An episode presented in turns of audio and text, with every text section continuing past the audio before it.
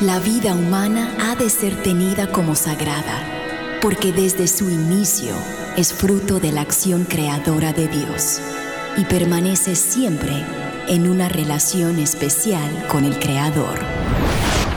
No hay nada que se compare con la defensa de la vida y hoy muchos necesitan de nuestra voz. Aquí comienza Defiende la Vida con Adolfo Castañeda.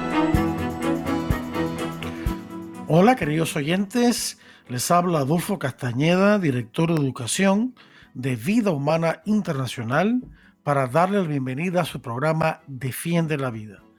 Defiende la Vida es un programa que con el favor de Dios se transmite todos los martes de 4 a 5 de la tarde, hora de Miami, hora del este de Estados Unidos a todo el mundo, gracias a las ondas radiales de Radio Católica Mundial. Y hoy les traemos un programa muy interesante. Se trata de la conexión que hay entre el dogma de la asunción de la Virgen María al cielo y la causa provida. ¿Cómo es esto? Vamos a explicar primero eh, lo que significa este, este dogma maravilloso de la asunción de la Virgen María al cielo, cuya solemnidad fue ayer, 15 de agosto, como lo es todos los años. Y hoy 16, pues recordamos este dogma. Este dogma fue proclamado como dogma de fe por el Papa Pío XII el primero de noviembre de 1950 y se encuentra en el Catecismo de la Iglesia Católica en el número 966. Catecismo número 966. El número, no la página. Y dice así, dijo así Pío XII. Finalmente, la Virgen Inmaculada, preservada inmune de toda mancha de pecado original, terminado el curso de su vida en la tierra, fue asunta en cuerpo y alma a la gloria del cielo y enaltecida por Dios como reina del universo, para ser conformada más plenamente a su Hijo, Señor de los señores y vencedor del pecado y de la muerte. Final de la cita de la declaración eh, infalible del Papa Pío XII el primero de noviembre de 1950. El catecismo entonces añade que la asunción de la Santísima Virgen constituye una participación singular, es decir, muy especial y única en la resurrección de su Hijo y una anticipación de la resurrección de los demás cristianos. Esto es importante Aquí tenemos varias verdades que debemos eh, explicar un poquito. Eh, notamos cómo el Papa Pío XII eh, hizo referencia a la Inmaculada Concepción de la Virgen, que es otro dogma. Es decir, que la Virgen fue concebida sin pecado original en su concepción, ya, ya ella fue liberada del pecado original en atención a los méritos de Cristo. Este otro dogma de la Inmaculada Concepción fue proclamado por el Papa Pío IX o Pío IX en el año 1854. Pero aquí nos estamos concentrando en el dogma de la, de la Asunción de la Virgen que fue llevada al cielo. Y este, tenemos que enfatizar eso. Fue asunta fue llevada al cielo por Dios. Y aquí hay una diferencia entre la asunción de la Virgen y la ascensión de Cristo.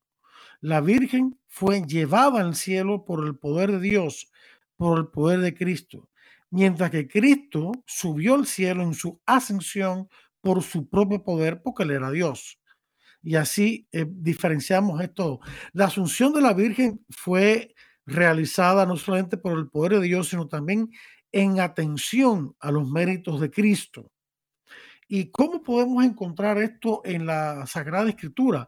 Hay una alusión a esto en la Sagrada Escritura, eh, en el Apocalipsis, versículo 12, versículo, perdón, capítulo 12, versículo 1, donde dice lo siguiente, Apocalipsis 12, 1 apareció en el cielo una gran señal, una mujer vestida del sol, con la luna debajo de sus pies, y sobre su cabeza una corona de doce estrellas. Final de la cita.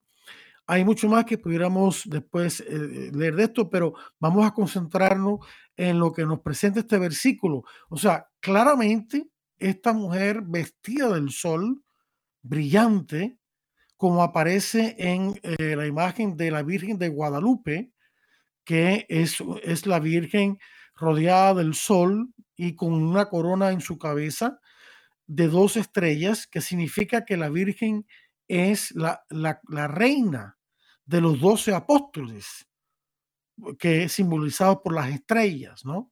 Así que ahí tenemos eh, esa, eh, ese dogma en la, eh, en, la, en la Sagrada Escritura. También, siendo un poquito atrás, si para aquellos que dudan de que la enseñanza de que la Virgen es madre de Dios, eso también está en la escritura de una forma velada, pero está ahí presente. primero que todo, Virgen Madre de Dios no quiere decir que la Virgen creó a Dios, ni muchísimo menos. Eso es un disparate, una herejía.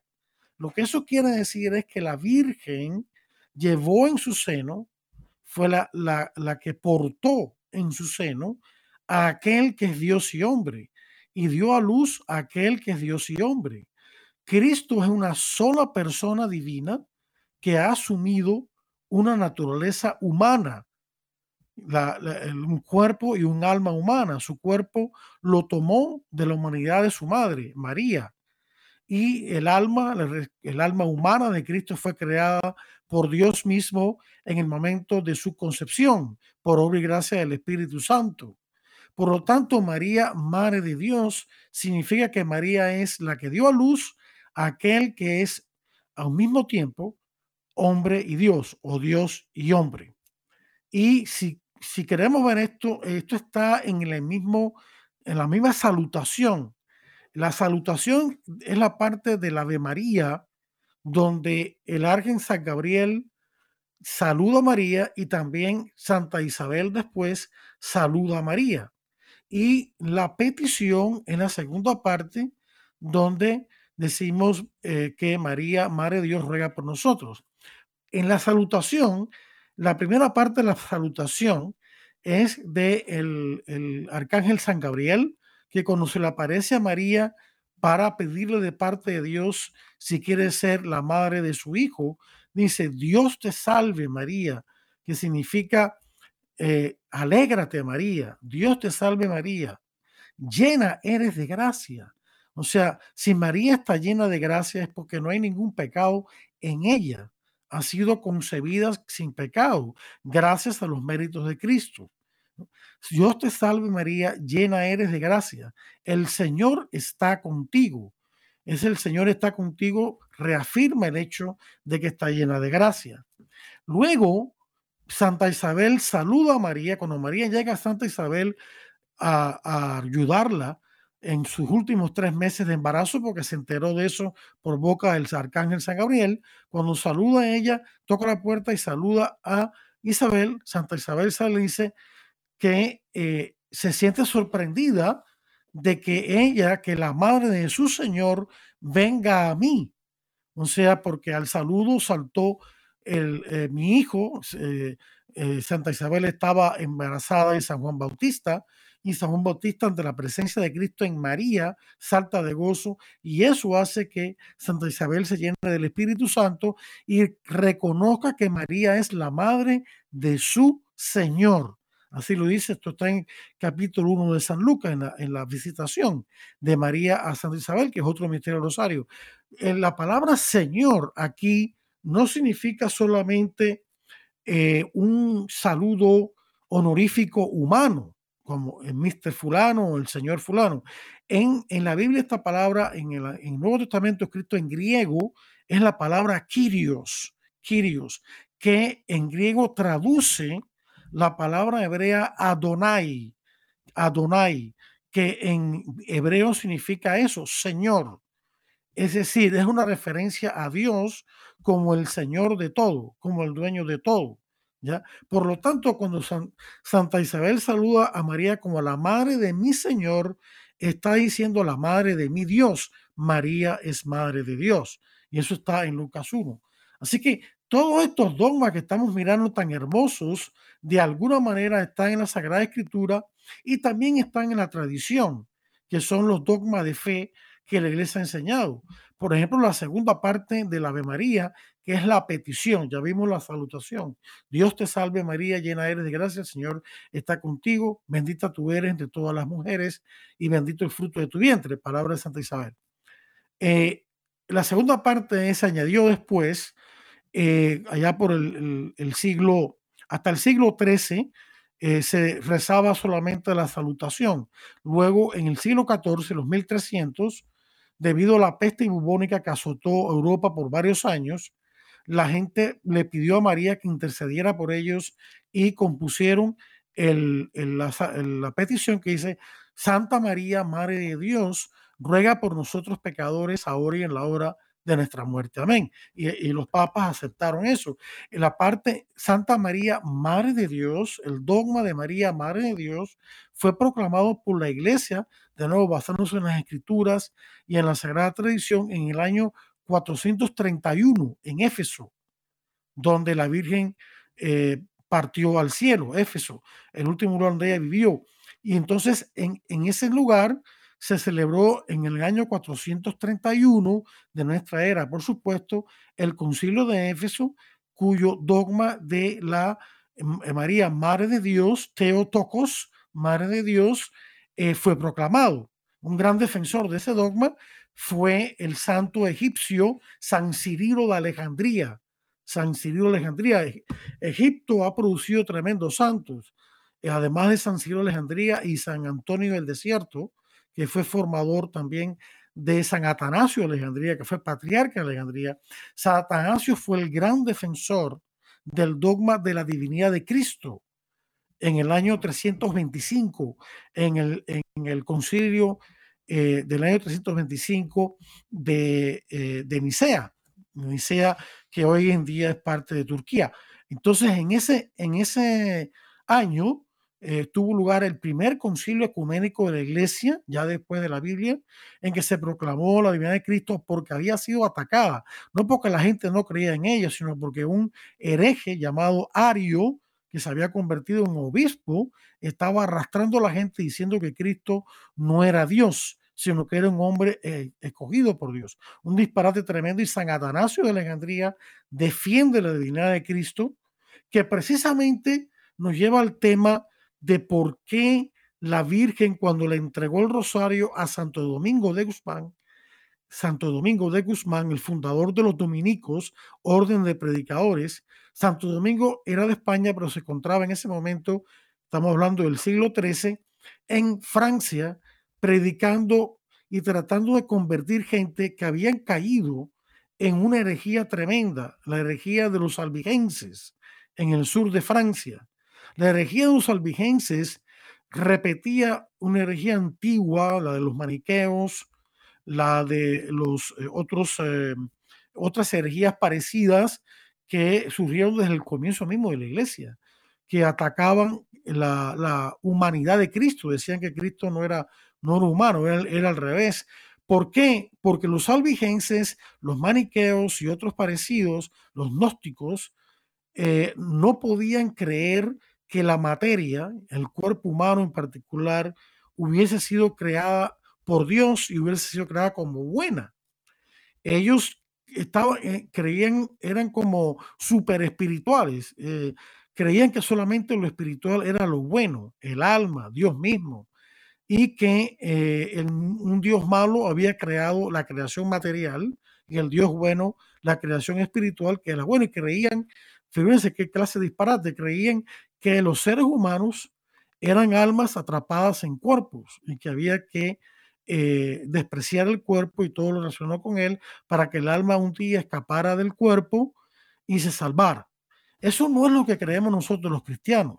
Nosotros tenemos que estar claros en lo que creemos. Sí, ciertamente decimos que Cristo vino a salvar las almas, eso es correcto, pero también es correcto y más completo decir que Cristo vino a salvar a las personas porque Cristo vino a salvar el cuerpo.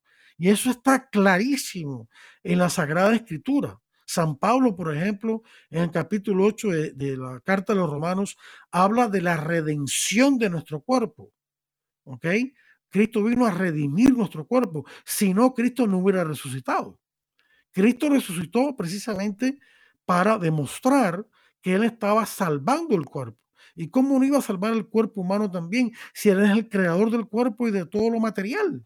Y no solamente vamos a resucitar nosotros y somos fieles a Dios con un cuerpo tan glorioso o similar al glorioso del Cristo y de María, que están ahora en este momento en cuerpo y alma gloriosos en el cielo como anticipo de nuestra resurrección, si Él había creado ambas cosas, lo espiritual y lo material.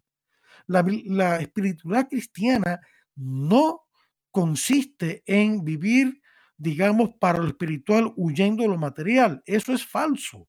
La espiritualidad verdadera cristiana consiste en someter al Espíritu Santo el alma y el cuerpo para que el cuerpo dé gloria a Dios, como dice Romanos 12, 1 y siguientes. Y también se repite acá entre los mensajes tan hermosos que escuchamos cuando llega la pausa de los programas en eh, Radio Católica Mundial donde dice que para que glorifiquemos a Dios que, como un sacrificio agradable a Dios con nuestro cuerpo. Estamos llamados a darle gloria a Dios con nuestro cuerpo, viviendo la pureza de corazón y de cuerpo, orando a Dios eh, con, con, todo nuestro cuerpo, arrodillándonos, parados, sentados, caminando, alzando las manos, juntando las manos en el pecho, como el sacerdote hace varios gestos simbólicos en la Eucaristía, significando diferentes cosas, ¿no? Por ejemplo, cuando el sacerdote consagra el pan que se convierte en el cuerpo de Cristo y luego aparte consagra el vino que se convierte en la sangre de Cristo, ese, ese es un gesto simbólico, o sea, vamos a aclarar, la consagración hace que se conviertan de verdad, el pan y el vino y dejen de ser pan y dejen de ser vino y se conviertan en el cuerpo, la sangre, el alma, divinidad de Cristo. Pero el hecho de que el sacerdote haga dos consagraciones aparte es porque esa separación significa eh, que Cristo sacramentalmente, que Cristo verdaderamente murió, que su sangre se separó de su cuerpo ese es el significado de ese gesto simbólico sacramental, ¿no? Y así muchos otros gestos que hace. Así que nuestra vida cristiana y moral también transcurre a través de nuestro cuerpo. Y los salvigenses, al atacar la bondad del cuerpo, estaban atacando frontalmente el primer dogma cristiano, que es el dogma de la encarnación, que es el primer misterio de los 20 misterios del rosario. Entonces, cuando la Virgen le entrega el rosario a Santo Domingo de Guzmán, le dice a Santo Domingo que ese es el arma de Dios. Eh, él le dice que es el arma de Dios porque es el arma para ganar almas. Es como María le dice a Santo Domingo de Guzmán, aquella noche en que se le apareció, no tenemos el día preciso, fue, en algún momento en el siglo XIII. María, estoy tomando ahora esto de, de así prensa, Santo Domingo mientras oraba tuvo una visión en que la Virgen María aparecía en su auxilio y le entregaba el rosario, refiriéndose a este como el arma más poderosa para ganar almas. Eh, Santo Domingo, decía yo antes, estaba teniendo dificultades para eh, convertir a los albigenses en católicos. Entonces la Virgen vino a su ayuda y le dijo que tenía que rezar el rosario y, le enseñó a rezarlo y le pidió que hiciera lo mismo con todo aquel que pudiese. Y además añadió la Virgen una promesa, todo aquel que lo rezara obtendría gracias abundantes. Así Domingo se convertiría en el más grande propagador de la oración a nuestra Madre, el Santo Rosario, que es como un evangelio concentrado, un mini evangelio. La oración mariana por excelencia, y yo diría la oración cristiana también, porque si examinamos los 20 misterios del Santo Rosario, vemos que la mayoría se refieren a Cristo y unos pocos se refieren a María. En realidad los dogmas en torno a María existen gracias a Cristo.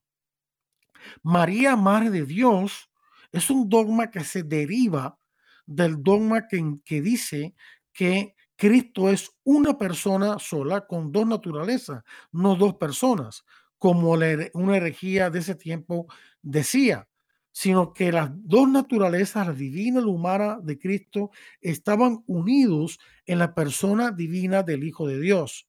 Y como había esa unidad, diferencia, pero unidad eh, totalmente uno, eh, eh, unidos al otro, aunque diferentes, pero completamente unidos en la persona del Hijo de Dios.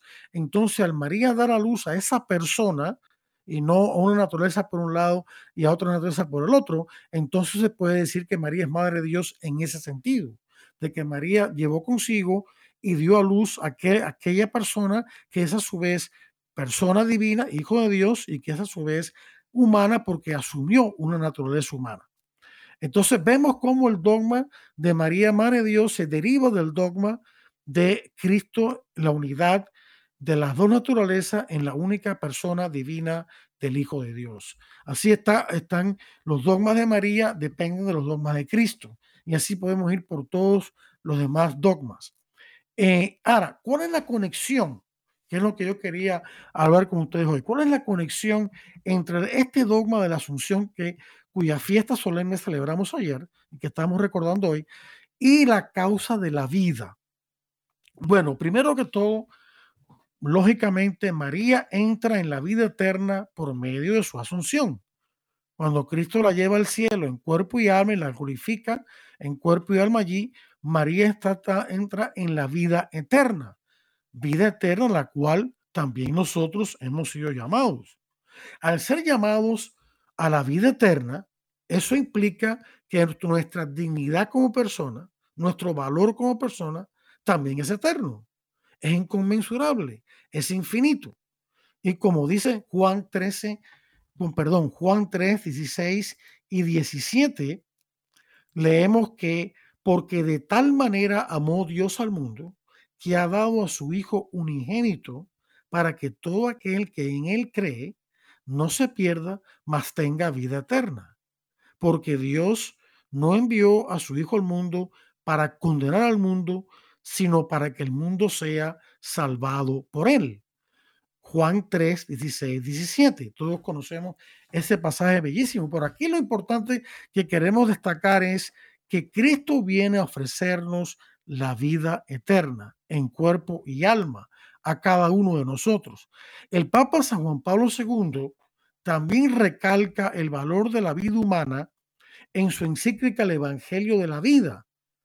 En la encíclica está dedicada a la defensa de la vida, sobre todo ante los ataques contra ella, especialmente el aborto y la eutanasia. En eso se concentra el Papa. Pero primero tiene que establecer el valor de esa vida humana que hay que defender. Y es curioso que el Papa comienza su defensa de la vida humana al apelar a la Biblia, no primero, no apela primero al hecho que hemos sido creados imagen de Dios. Eso lo, también se refiere, pero más adelante. En el número dos, casi el comienzo de la encíclica, el Papa se basa en la vida eterna a la cual Dios nos llama como aquello que confiere al ser humano su dignidad especial. Dice el Papa así en el número dos del Evangelio de la Vida, Evangelium Vitae. El hombre está llamado a una plenitud de vida que va más allá de las dimensiones de su existencia terrena, ya que consiste en la participación de la vida misma de Dios. Vamos a, vamos a detenernos en ese momento porque esto es una frase bellísima.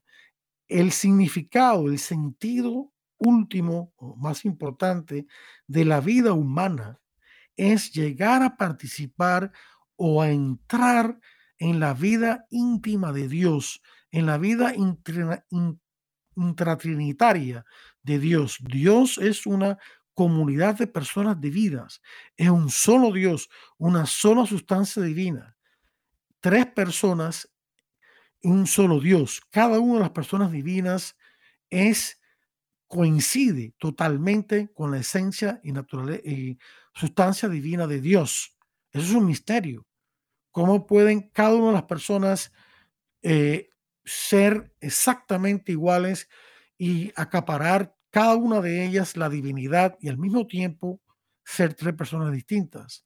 Pero lo importante aquí es, lo que queremos destacar, es que Dios nos llama a esa vida intratrinitaria con Dios, a estar para siempre unidos a la persona del Hijo, del Padre y del Espíritu Santo y entre nosotros mismos. Entonces, San Juan Pablo II dice que lo sublime de esta vocación sobrenatural manifiesta la grandeza y el valor de la vida humana, incluso en su fase temporal.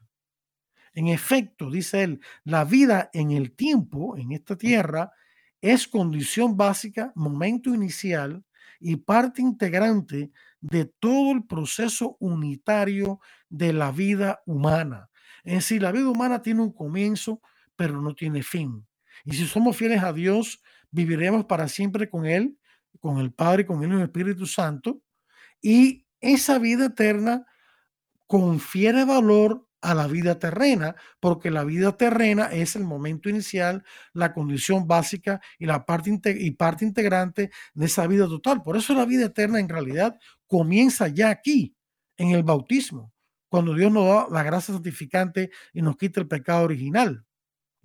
Sigue diciendo el Papa, un proceso que inesperada e inmerecidamente es iluminado por la promesa y renovado por el don de la vida divina, que alcanzará su plena realización en la eternidad. Así que la eternidad le confiere valor a la temporalidad.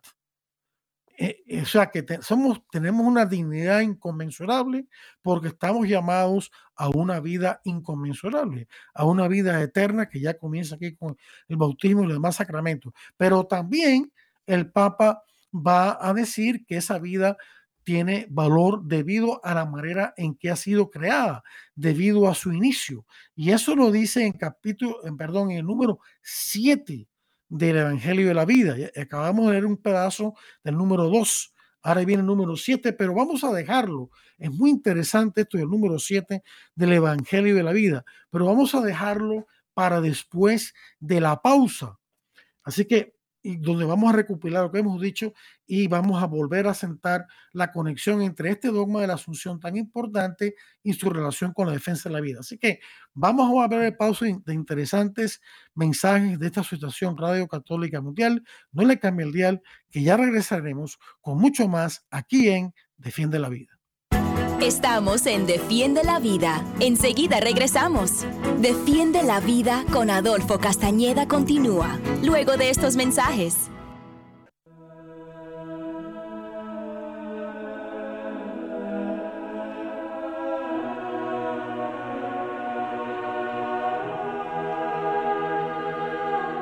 Les ruego pues, hermanos, por la misericordia de Dios, que se entreguen ustedes mismos como sacrificio vivo y santo que agrada a Dios. Ese es nuestro culto espiritual. No sigan la corriente del mundo en que vivimos, más bien, transfórmense por la renovación de su mente. Así sabrán ver cuál es la voluntad de Dios, lo que es bueno, lo que le agrada, lo que es perfecto.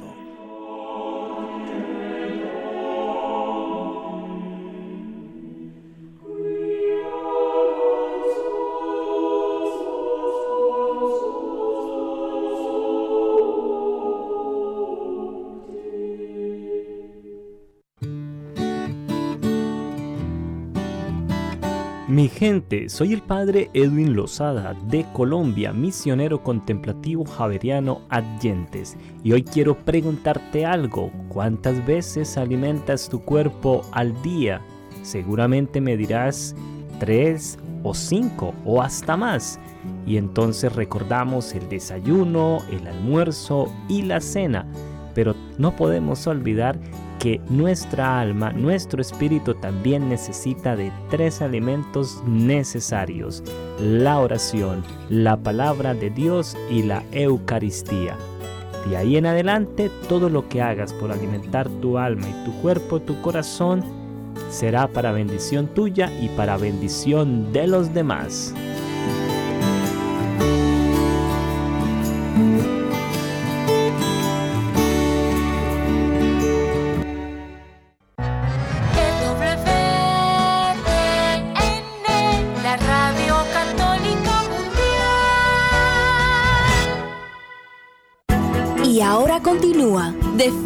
Vida con Adolfo Castañeda.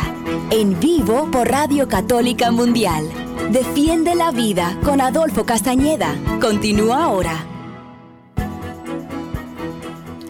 Bien, queridos hermanos, eh, gracias por estar con nosotros en el programa de hoy, un programa especial porque estamos tocando un tema muy especial. Estamos honrando a nuestra querida Madre del Cielo, la Virgen María, que se merece cuantos rosarios podamos hacer. Eh, María nos le dijo a Santo Domingo de Guzmán, el fundador, un gran santo y fundador de los dominicos, la orden de los, eh, de los predicadores que visten de blanco con capa negra y que su principal cometido es precisamente eso, estudiar una buena teología, estudiar la, la doctrina de la Biblia, la doctrina del catecismo, la doctrina de Dios a través de esa tradición y luego comunicarla al pueblo de Dios de manera que la pueda entender. Y una de esas maneras, decíamos nosotros en, el, en la primera parte de este programa, es a través del Santo Rosario. Después, si me da tiempo, voy a enumerar cada uno de los misterios del Santo Rosario para que nos demos cuenta que cubren prácticamente toda la vida de Cristo y algunos puntos importantes de la vida de María. Pero está, el punto en que yo me había quedado era en que San Juan Pablo II, al comienzo de su maravillosa encíclica, el Evangelio de la Vida, que todos deberíamos leer, en número dos dice que la vida humana tiene un valor inconmensurable precisamente porque Dios la ha llamado a la vida eterna. Y esa vida eterna, esa vida con Dios, en la gloria de Dios y, con nuestros cuerpos glorificados como el de Cristo y la Virgen, le da valor a la vida temporal, pero la vida temporal a su vez es, eh, es eh, podríamos decir, como dice el Papa, perdón, es condición para la vida eterna. Si usted está muerto, pues no hay vida eterna, ¿no? Dios nos creó para la vida eterna y esa vida eterna comienza por la gracia a través del sacramento del bautismo en esta vida y alcanza su plenitud en la vida eterna. Pero San Juan Pablo II también alude al comienzo de la vida humana cuando Dios lo creó, eh, que también su comienzo, de la manera que Dios lo creó, le confiere un valor inconmensurable a la persona humana. Y para eso el Papa cita a la Biblia, cita el libro de la sabiduría, que es el último libro de la Biblia, del, del Antiguo Testamento, perdón, eh, cita a sabiduría el capítulo 1, versículos del 13 al 14, y luego el capítulo 2, versículos del 23 al 24. Sabiduría 1 del 13 al 14, sabiduría 2 del 23 al 24. Y dice así, citando la Biblia, no fue Dios quien hizo la muerte, ni se recrea en la destrucción de los vivientes. O sea, Dios no quiere la muerte, no le gusta la muerte, no le gusta el pecado, no le gusta el infierno. A Jesucristo no le gustaban nada de esas cosas. Tuvo que predicarlas porque no quedó más remedio. Lo que a Jesucristo le agradaba era predicar sobre la vida eterna, el amor de Dios y todo eso, pero primero tenía que predicar eh, precisamente en contra de esas cosas malas. No fue Dios quien hizo la muerte, ni se recrea en la destrucción de los vivientes. Él todo lo creó para que subsistiera. Y esto nos da una conexión con Romanos 8, donde San Pablo habla, recordarán la primera parte, donde San Pablo habla de la redención del cuerpo humano.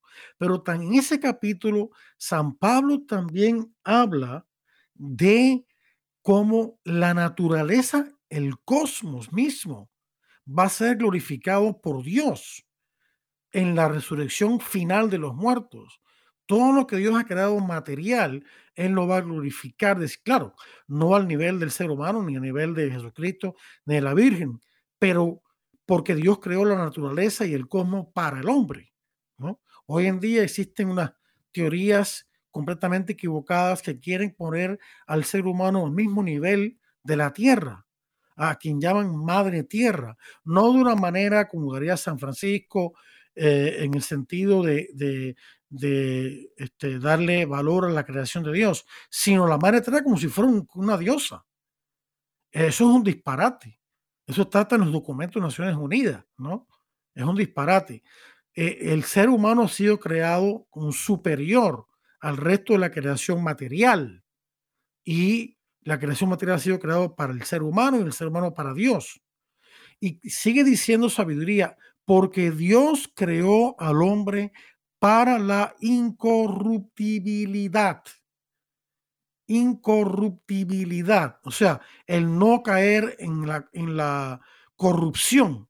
Pero la corrupción no se refiere al alma, se refiere al cuerpo. Si el hombre ha sido creado para ser incorruptible, quiere decir que el hombre va a ser creado para resucitar. Así que aquí vemos una alusión a la resurrección del cuerpo ya en el Antiguo Testamento.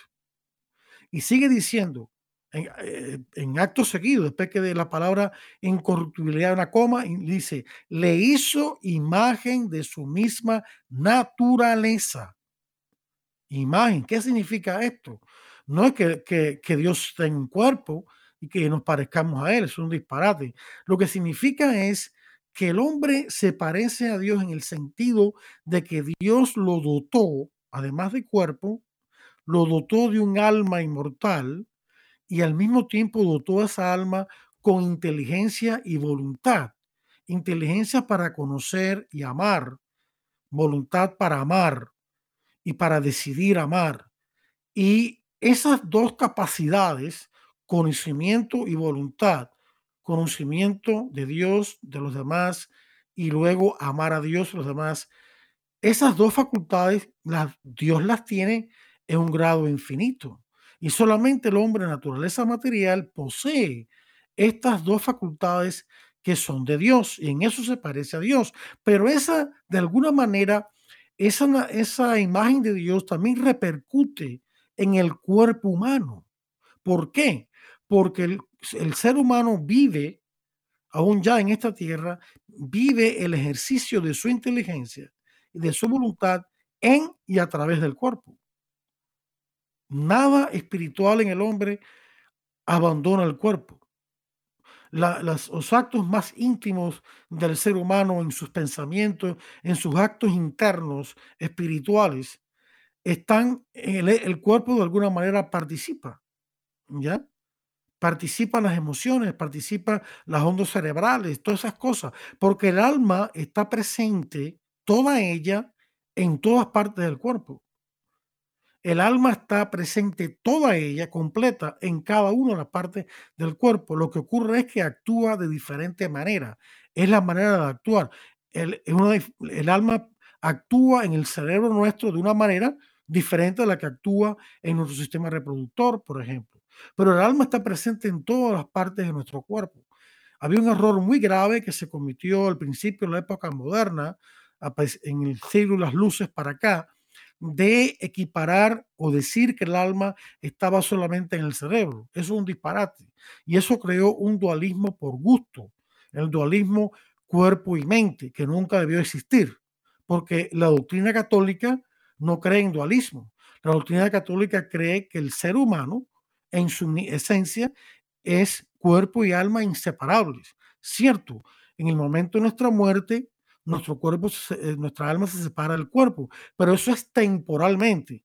En la resurrección final, si somos fieles a Dios, estaremos con nuestro cuerpo y nuestra alma completamente unidos y glorificados en la presencia de Dios, más todavía en la, en la intimidad de Dios, en su vida intratrinitaria junto con nuestros hermanos. Y ese es el significado de la vida humana. Ese es el sentido cristiano.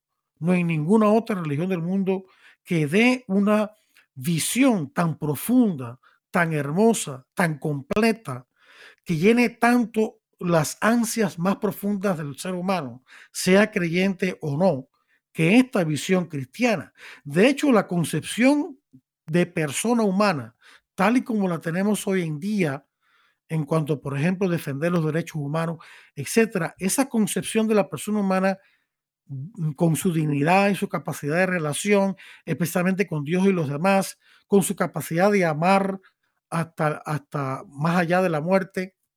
Esa concepción de la persona humana, desde su concepción de muerte natural, es cristiana, vino del cristianismo.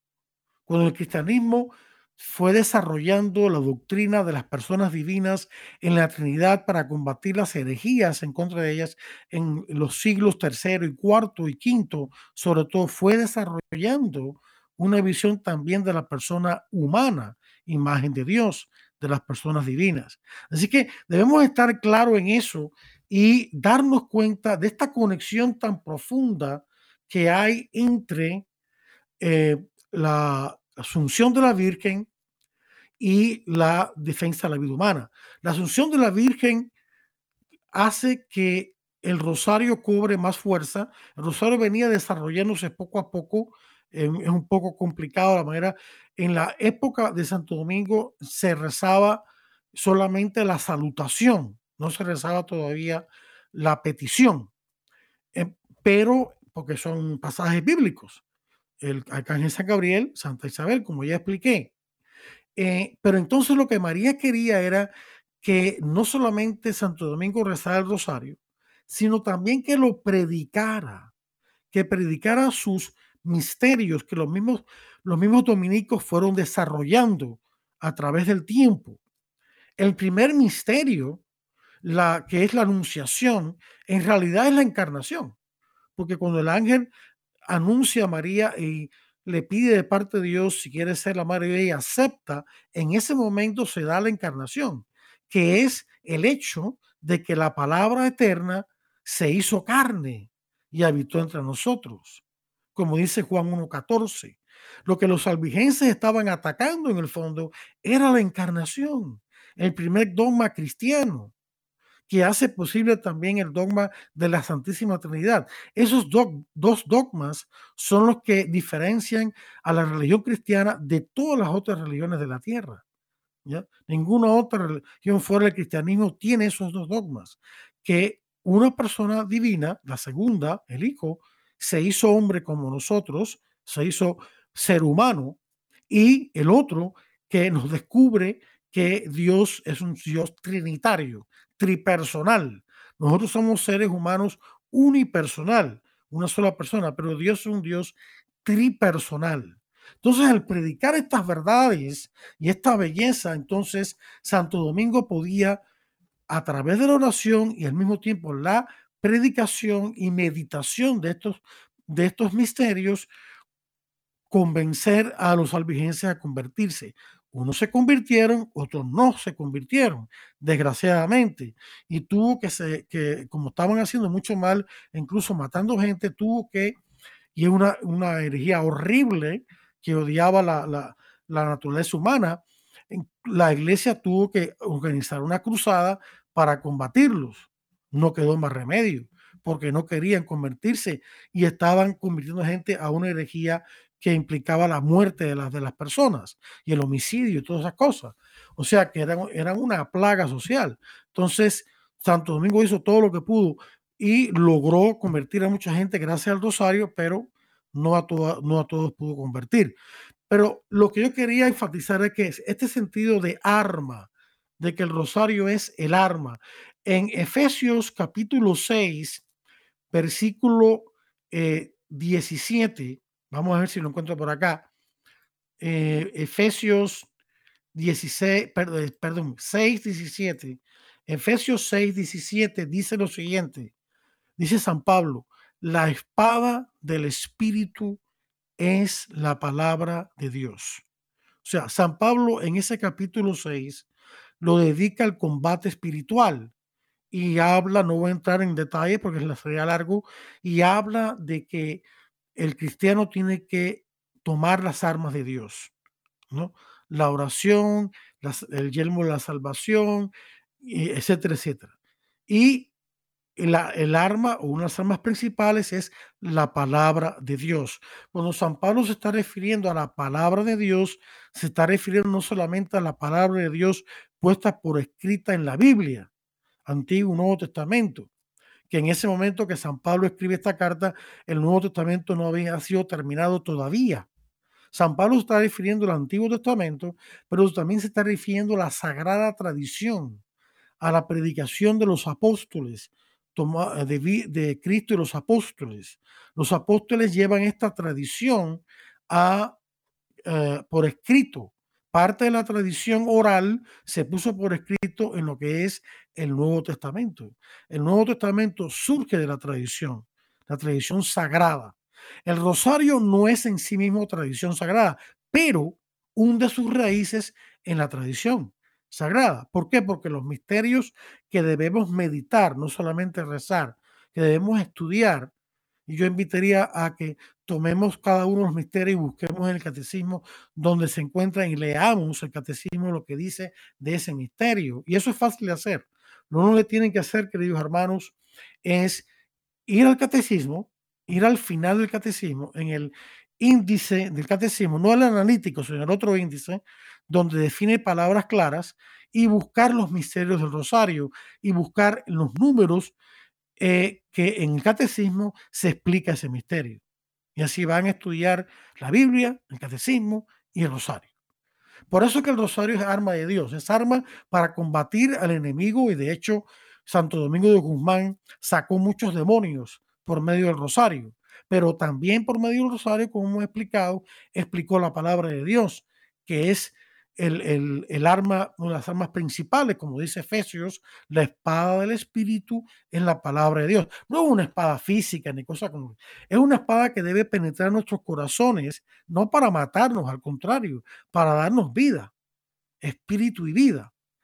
La espada, eh, la, la palabra de Dios, nos dice Hebreos, es una palabra que penetra hasta lo más profundo del corazón si la dejamos penetrar por medio de la meditación y la lectura asigua. Y por eso le llaman la espada del Espíritu, que es la palabra de Dios. La palabra es como una espada que viene del Espíritu Santo y que debe penetrar, si la dejamos, en nuestra mente y nuestro corazón, en lo más profundo de nuestra mente y nuestro corazón, para limpiarnos del pecado, sacar toda esa basura que tenemos dentro y llenarla con la verdad de Dios. La verdad de Dios, como dijo el mismo Cristo en Juan 8, si ustedes hacen lo que yo les digo, si ponen en práctica mis mandamientos, conocerán la verdad y la verdad les hará libres. Solo la verdad puede hacernos libres. ¿Libres de qué? Libres del pecado. ¿Libres para qué? Libres para vivir para Dios, como dirá San Pablo en otra parte. Dios quiere que en todo lo que hagamos vivamos para Él. Cualquier cosa que hagamos, comer, beber, dormir, trabajar, Todas esas cosas, relacionarnos con los demás, todo eso debemos hacerlo para darle gloria a Dios. Entonces, aquí está pues en dos sentidos la conexión entre la asunción y, para resumir, y la defensa de la vida. Primero que todo, porque el rosario es arma de Dios, entre otros sentidos, porque a través del rosario se transmite la palabra de Dios, la palabra de Dios que salva, la verdad de Dios que salva. Segundo, es también porque la asunción de la Virgen nos recuerda la resurrección de Cristo y la vida eterna. Y la vida eterna le da valor inconmensurable a la vida humana en la tierra. No solamente imagen de Dios, sino también en la vida eterna. Y al darnos esa, ese valor tan grande, eso debe eh, motivarnos a defender la vida, eh, con la conciencia de que, eh, de que estamos llamados a una vida eterna. Ahora, es verdad que muchas de las personas con las cuales vamos a encontrar no creen en la vida eterna, no creen en Cristo o no creen en Dios. Sin embargo, si nosotros con mucho respeto y humildad, eso sí, mucho respeto y humildad, como dice Primera de Pedro 3.15, eh, comuniquen siempre la, esperanza para la cual ustedes viven, aquí la palabra esperanza significa todo el conjunto de la vida cristiana, pero háganlo con humildad y respeto, ¿no? Les comuniquemos esta, esta belleza, que, que esto está también, nos dice, lo que pasa es que sería muy largo leerlo, nos dice también el número 12 del Evangelium Vitae, que esto se puede eh, descubrir también los no creyentes a través de la ley natural si nosotros estudiamos la ley natural, la ley natural también nos, puede, nos enseña que el alma es inmortal. Ya luego lo del cuerpo había que eh, explicarlo con la fe cristiana. Pero ya los filósofos antes de Cristo habían descubierto la inmortalidad del alma de cada alma de nosotros. Y la ley natural está escrita en nuestros corazones de todos, sin excepción, creyentes y no, como dice San Pablo en Romanos 2, versículos 14 y 15. 2, Romanos 2, 14 y 15. Y así pues vemos todos estos misterios de rosarios tan hermosos. El primero, la encarnación, que es la, la, cuando Cristo se hace hombre en el seno de María. Después la visitación, cuando María, con Cristo dentro de sí, visita a su prima Santa Isabel, que ya hemos hablado de eso. Eh, luego el nacimiento ya de Cristo en Belén.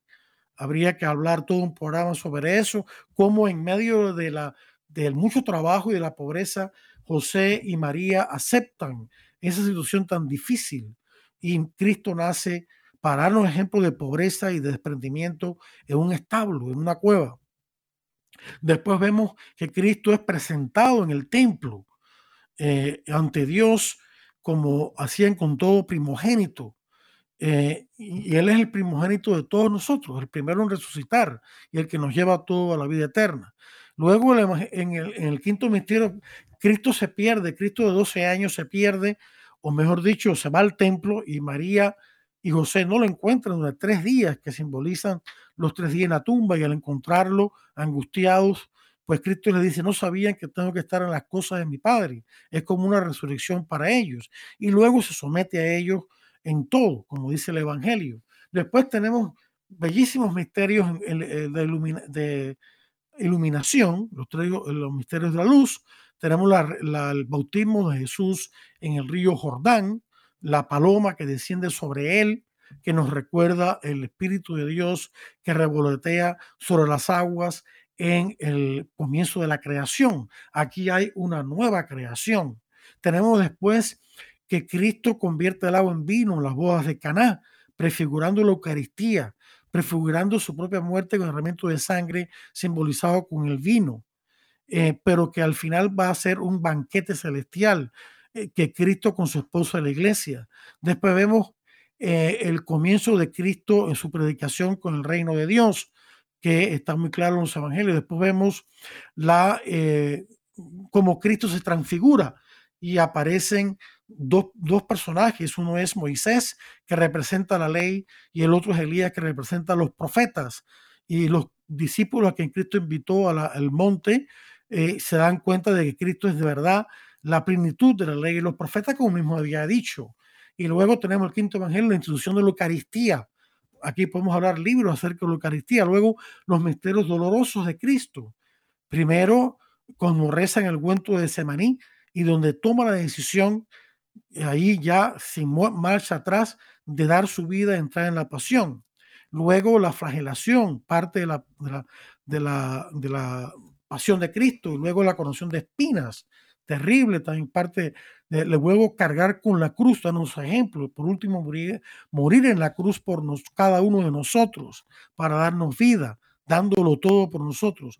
Y después los misterios gloriosos, la resurrección de Cristo, la ascensión de Cristo al cielo para desde allí orar por nosotros ante el Padre, luego la venida del Espíritu Santo con María y los apóstoles y nosotros también, luego en el cuarto misterio la asunción de la Virgen que ya hablamos y por último la coronación de la Virgen, reina y madre de todo lo creado, que es también llamada así en el dogma de su asunción en el catecismo número 966. Y con eso pues, queridos hermanos, terminamos este programa que espero haya sido de su interés y de su agrado y de su edificación. Rezo por ello. No olvidemos rezar el rosario todos los días, como pidió la Virgen para la conversión del mundo y la paz. Que Dios los bendiga a todos. Lo espero la próxima semana para otro interesante programa de Defiende la Vida. Hasta entonces.